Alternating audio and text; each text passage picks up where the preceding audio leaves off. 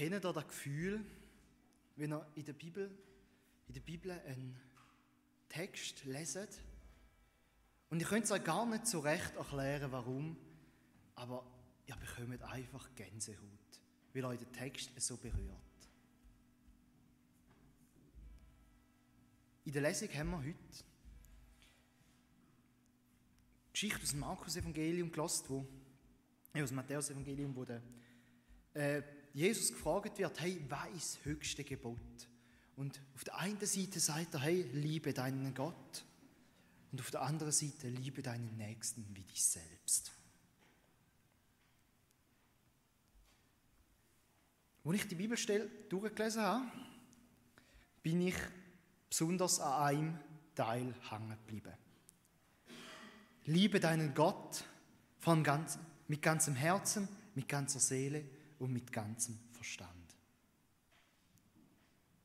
Was bedeutet das, habe ich mich gefragt. Als ich mich angefangen habe einlesen, in den Text ein bisschen rauszuziehen, ja, was das bedeutet, bin ich darauf gekommen, dass Jesus das zitiert. Jesus zitiert das aus dem 5. Mose, Kapitel 6, Vers 4 bis 9. Wir kennen das Gebet oder das Gebot als Shem Israel, Shema Israel, höre Israel. Da ist es eines der wichtigsten jüdischen Glaubensbekenntnisse und findet in vielen Gebet im Judentum einen zentralen, einen zentralen Punkt. Oder das ist ein zentraler Bestandteil in vielen jüdischen Gebet. Doch ich möchte gar nicht zu viel über den Bibeltext schwätzen, sondern mit euch in den Bibeltext eintauchen. Hört, ihr Israeliten, der Herr, unser Gott, der Herr allein. Ihr sollt ihn von ganzem Herzen lieben, mit ganzer Hingabe und mit all eurer Kraft. Bewahrt die Worte im Herzen, die ich euch sage. Prägt sie euren Kindern ein, redet immer und überall davon ob ihr zu Hause seid oder unterwegs, ob ihr euch schlafen legt oder aufsteht. Schreibt euch diese Worte zur Erinnerung auf ein Band und bindet sie an die Hand und an die Stirn. Ritzt sie in die Pfosten eurer Haustüren und Stadttore.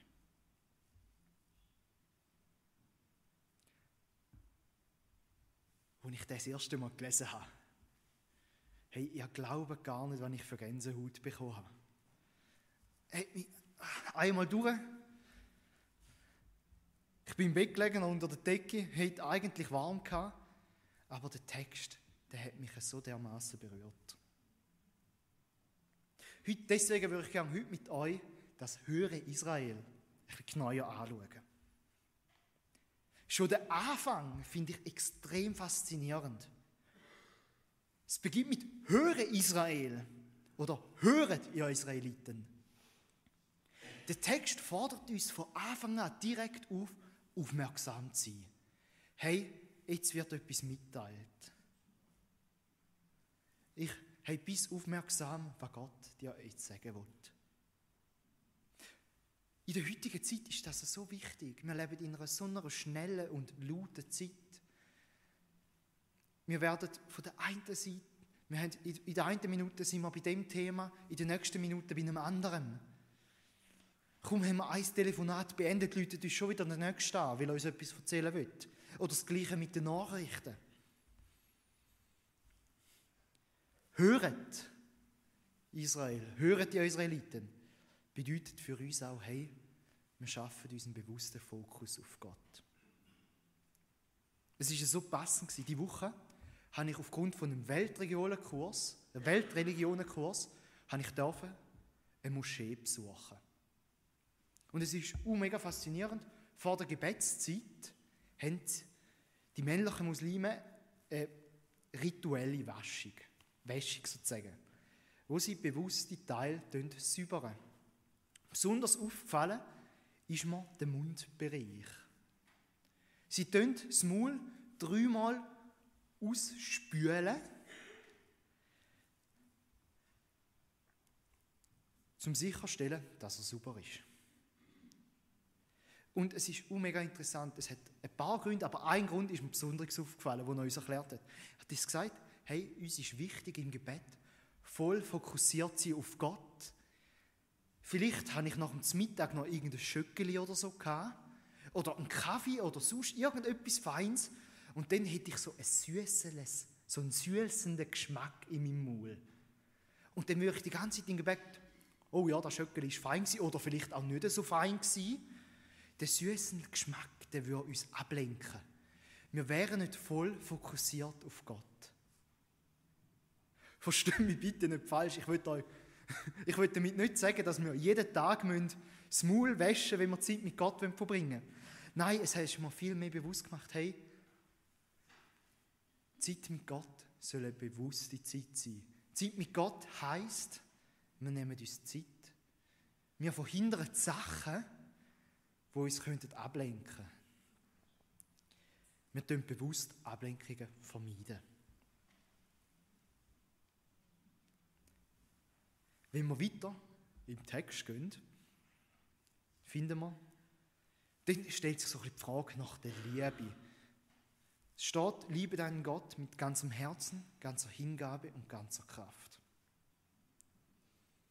Und die drei Punkte finde ich wahnsinnig faszinierend, was das bedeutet. Wir haben auf der einen Seite das Herz, auf der anderen Seite haben wir die Hingabe und wir haben die Kraft. Wir haben drei Punkte, aus was die Liebe zu Gott sollte bestehen. Schauen wir doch mal miteinander in die Teil ein. Herz. Im Alten Testament haben wir etwa so eine Körpersprache, wo, man mit, ja, wo viel mit Körperteil geredet wird oder wo Körperteile als Beispiel genommen werden. Das Herz steht für die bewusste Entscheidung. Das Herz ist der Ort, wo unser Bewusstsein stattfindet, wo wir Entscheidungen treffen und auch bestimmte Priorisierungen treffen. Der Satz, liebe deinen Gott mit ganzem Herzen,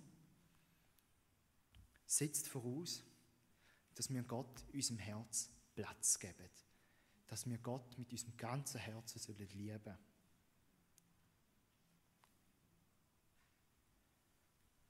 Ich finde die Geschichte vom reichen Jüngling aus dem Matthäus-Evangelium passt da mega gut dazu. Wir haben einen jungen, motivierten Bursch, der sich freut, hey, Jesus, ich folge dir nach. Was soll ich machen? Sagt Jesus. Mega schön bist du da. Sehr befolg alle meine Gebote. Der Jüngling, hey, kein Problem, das mache ich schon. Wie kann ich weitermachen? Verkauf, sagt Jesus, verkauf alles, was du hast. Dein Land, deine Tiere, deine Diener, deinen ganzen Besitz und folg mir nach.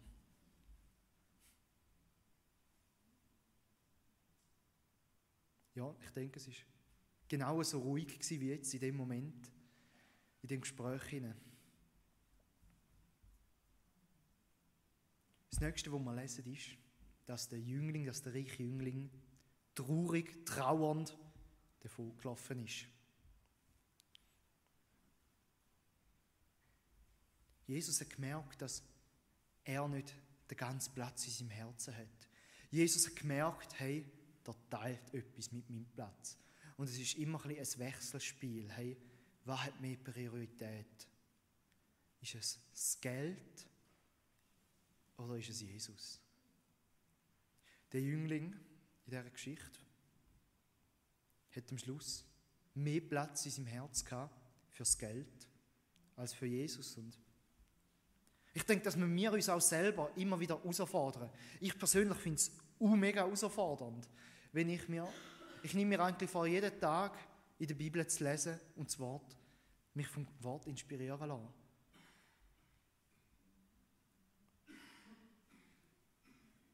Ich glaube nicht, wie oft, dass ich eigentlich an mir selber verschrecke, rückblickend, wenn ich mir ja, vornehme, hey, ich lese jetzt die Bibel, ich nehme mir jetzt Zeit für Gott, aber erst in zehn Minuten, weil jetzt ist das Video gerade noch so spannend. Oder, oh, jetzt hat mir gerade noch schon jemand geschrieben, da kann ich auf keinen Fall zehn Minuten, eine halbe Stunde hinterher verschieben, dann kann ich auf keinen Fall. Der braucht jetzt sofort Antwort. Und noch viel anderes. Und auf das Mal ist eine Stunde um, zwei Stunden um, muss ich an eine Sitzung. Und dann habe ich am Schluss gar nicht in der Bibel gelesen. Und ich selber frage mich dann schon, hey, oder muss mich immer selber wieder herausfordern, hey, gebe ich Gott den Platz in meinem Herz, den er verdient? Habe ich die richtige Priorität? Lege ich die richtige Priorisierung? Und zum Teil muss ich einfach sagen, ich, ich bin enttäuscht von mir selber und es tut mir weh, dass ich das sagen muss, aber es ist ja so. Vielleicht geht es einigen von Ihnen, von euch auch so, dass ihr da habt, dass ihr eigentlich Zeit mit Gott verbringen aber dann immer wieder ja, Zeit oder viel Zeit auch mit nicht so Wichtigem würden machen, die falsche Priorisierung legen. Gott zwingt uns ja nicht, dass wir Zeit mit dem verbringen. Und ich möchte auch kein Leistungsglauben fördern mit meinen Aussagen. Aber ich denke, es ist doch immer wieder wichtig, dass wir uns hinterfragen, dass wir uns selber die Frage stellen, hey, welchen Platz hat Gott in meinem Herzen?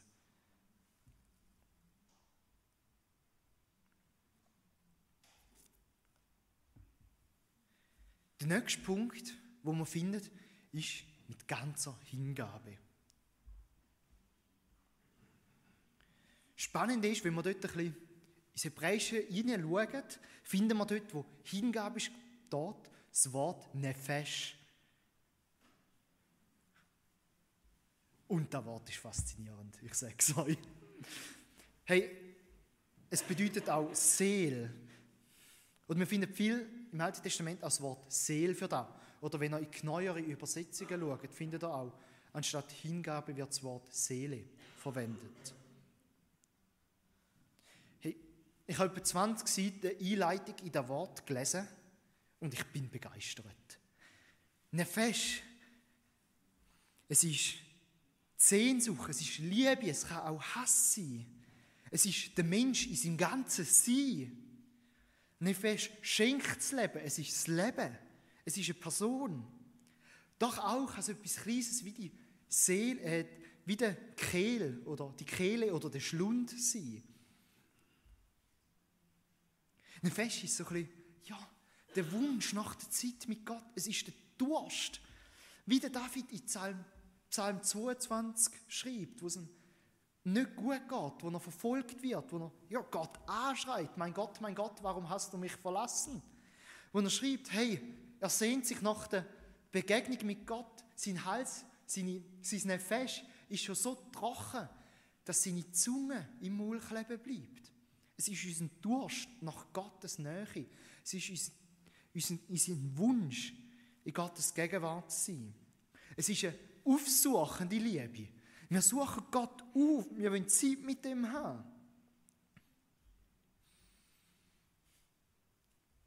Es ist eine Hingabe. Ich gebe mich Gott hin. Ich will bei Gott sein. Es ist wie, ja, wenn man sich etwas hingibt, man sucht es auf, will man mit ihm Zeit verbringen Es ist ein Bedürfnis, wo man nicht einfach so loswerden kann. Wir haben schon seit Jahrhunderten, Jahrtausenden, wo es die Menschheit gibt, finden wir den Wunsch, eine Gottheit zu haben. Sei es in den Naturvölkern, wo niemand jemand gehört hat, oder in der Stadt. Es ist ein Durst da. Bei den Leuten ist ein Durst nach Gott.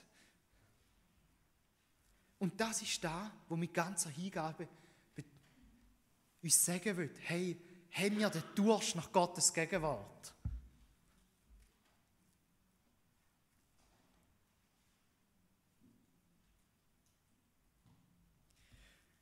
Ganz praktisch, ich habe, da, ich habe mega Mühe gehabt, da ein Beispiel zu finden, um das ein bisschen veranschaulichend erklären.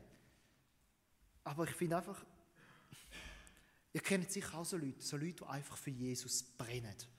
Leute, die als Vorbild vorangehen, die einfach ihr Leben mit Jesus haben und man sie als Vorbild nimmt, hey, ihren Lebensstil. Vielleicht ist das noch das bessere Wort, hey, eine Liebe als Lebensstil. Es ist unser Lebensstil, Gott zu lieben. Gott und seinem Reich auf dieser Welt zu dienen. Und wir kennen die Leute, die einfach so für Jesus brennen, die für Jesus vorwärts gehen, losgehen. Den Durst nach Gottes Reich auf der Erde haben. Und das ist, oder so stelle ich mir da vor, wie da Gott gemeint hat. Hey, liebet mich, dass ihr Durst nach mir habt, dass ihr Durst nach meinem Reich auf der Erde habt.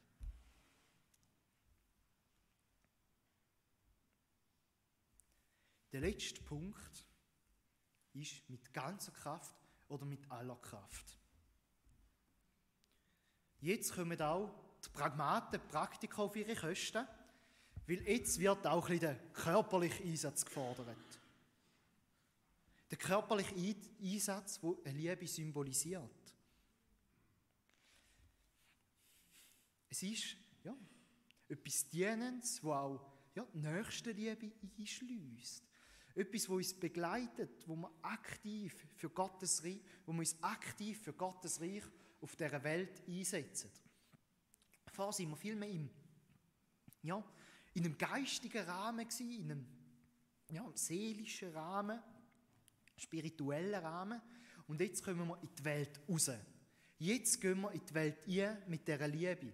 Wir gehen, in, wir gehen in die Welt raus, weil wir Gott lieben. Wir schaffen für Gott, weil wir Gott lieben. Wo ich drei Monate in Sri Lanka war, habe ich eine Pflichtliteratur mitbekommen. Ihr könnt euch vorstellen, ich habe wahnsinnige Freude gehabt, weil ich ja so gern liess. das, ich könnte euch da gar nicht vorstellen, wie Freude dass ich da hatte. Ja, dann habe ich halt das Buch gelesen. Es heißt keine Kompromisse von David, David Platt. Ich hätte es euch mega gern mitgebracht. Leider habe ich es aus Versehen in Sri Lanka liegen lassen.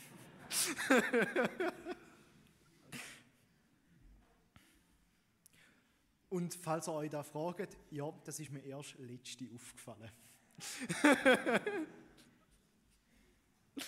genau, also zurück zu Sri Lanka, wo ich das Buch gelesen habe, habe lesen dürfen, habe lesen müssen, hat mich eine Passage ganz speziell berührt. Dort sind nämlich drei Wörter gestanden. Soli Deo Gloria. Das ist latinisch und bedeutet übersetzt Gott allein zur Ehre. Oder Gott allein die Ehre. Das Buch hat beschrieben, und dort haben sie mich gehabt. Irgendwie, da habe ich spannend gefunden, dort bin ich voll beim Lesen dabei gewesen. Das Buch beschreibt, dass wir unsere Daten, aber auch unsere, ja, unsere Worte, unsere Gedanken immer sollen an dem orientieren. Hey, ehret meine Gedanken, ehret mein Verhalten Gott. Oder ehre ich etwas anderes? Oder ehre ich mich selber? Finde das mega.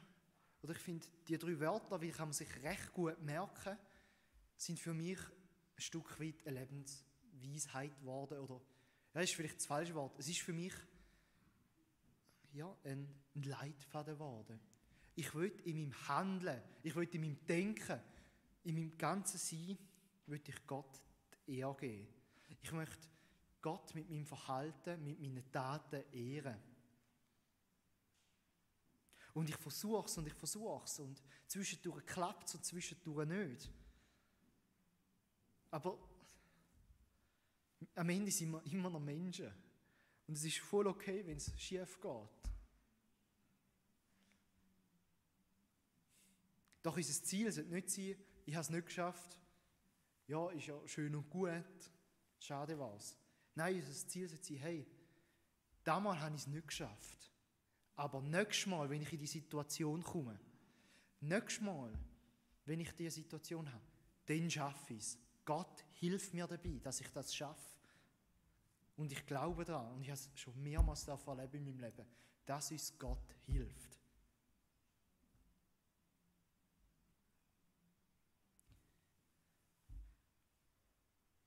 wir sehen in dem Vers wie drei Teile der Liebe. Es sind drei riesige Aspekte. Und jemandem fällt vielleicht eher ja, der Herzensaspekt, jemandem eher ja, die Hingabe oder etwas Praktisches. Aber Gott schreibt uns nicht, liebe deinen Gott mit ganzem Herzen oder ganzer Seele oder ganzer Hingabe oder ganzer Kraft. Nein, es ist es und. Es ist eine Einheit, es ist eine ganzheitliche Liebe, wo uns Gott da beschreibt. Vielleicht fällt uns etwas einfacher und das ist ja gut so. Wir haben alle Begabungen bekommen. Aber Gott möchte auch, dass wir anders auf ihn eingehen und dass wir aus anderen lernen und trainieren. Dass wir Gott mit ganzer, mit ganzer Hingabe, mit ganzem Herz und mit ganzer Kraft lieben. Kein Punkt ist wichtiger wie der andere, weil es ist eine Einheit.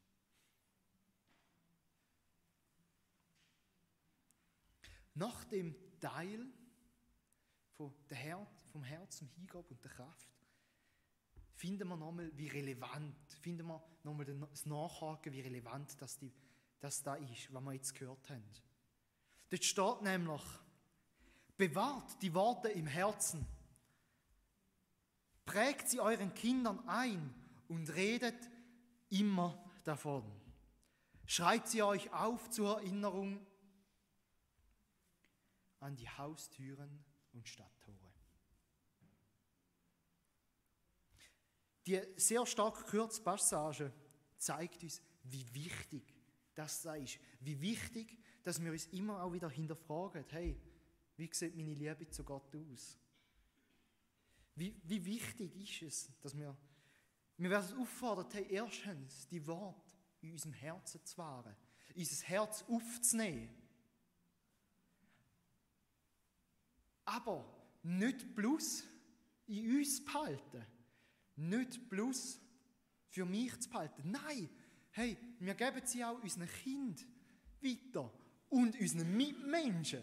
Wir sollen immer und überall davon erzählen. Wir sollen, es uns, wir sollen es uns merken, dass wir Christen sind, dass wir Gott lieben. Wir sollen es erkennen. Und auch, dass Jesus da zitiert hat nach der, bei der Frage ums wichtigste Gebot, zeigt mir einfach wieder, wie relevant das Thema für uns ist. Mein Wunsch ist, mein Wunsch ist nicht, euch herauszufordern, oder respektive, jetzt habe ich es falsch gesagt, Entschuldigung. Mein Ziel ist nicht, euch zu verunsichern. Lang mein Glaube, lang ich. Wie der lange da. Gott liebt euch so, wie ihr seid. Ich habe lieb, mein Ziel ist, ein bisschen etwas herauszufordern. Ja, eine gewisse Reflexion, dass wir uns bis zu einem gewissen Maß selber reflektieren, unser Verhalten reflektieren, unsere Gedanken reflektieren. Mein Wunsch ist es euch, ein Stück weit Bedeutungen von diesen Worten oder einfach allgemein die Worte näher zu bringen. Oder euch ins Gedächtnis zu bringen. Falls ihr Lust habt, die Wörter nochmal zu lesen, ich habe mir Mühe gegeben, zum da, ich hoffe, es ist, Zeit ist geblieben. Hey, ich lade euch herzlich ein, kommt nach dem Gottesdienst dafür und leset die Worte nochmal. Leset das Höhere Israel nochmal. Vielleicht geht es euch gleich wie ich und ihr kommt Gänsehaut über. Ich würde es mir wünschen, dass ihr Gänsehaut, ebenfalls Gänsehaut bekommt und so berührt werdet von diesen Worten, wie ich es geworden bin. Ich würde euch zum Abschluss drei Fragen mitgeben. Liebe ich Gott mit ganzem Herz? Liebe ich Gott mit ganzer Hingabe? Und liebe ich Gott mit ganzer Kraft? Amen.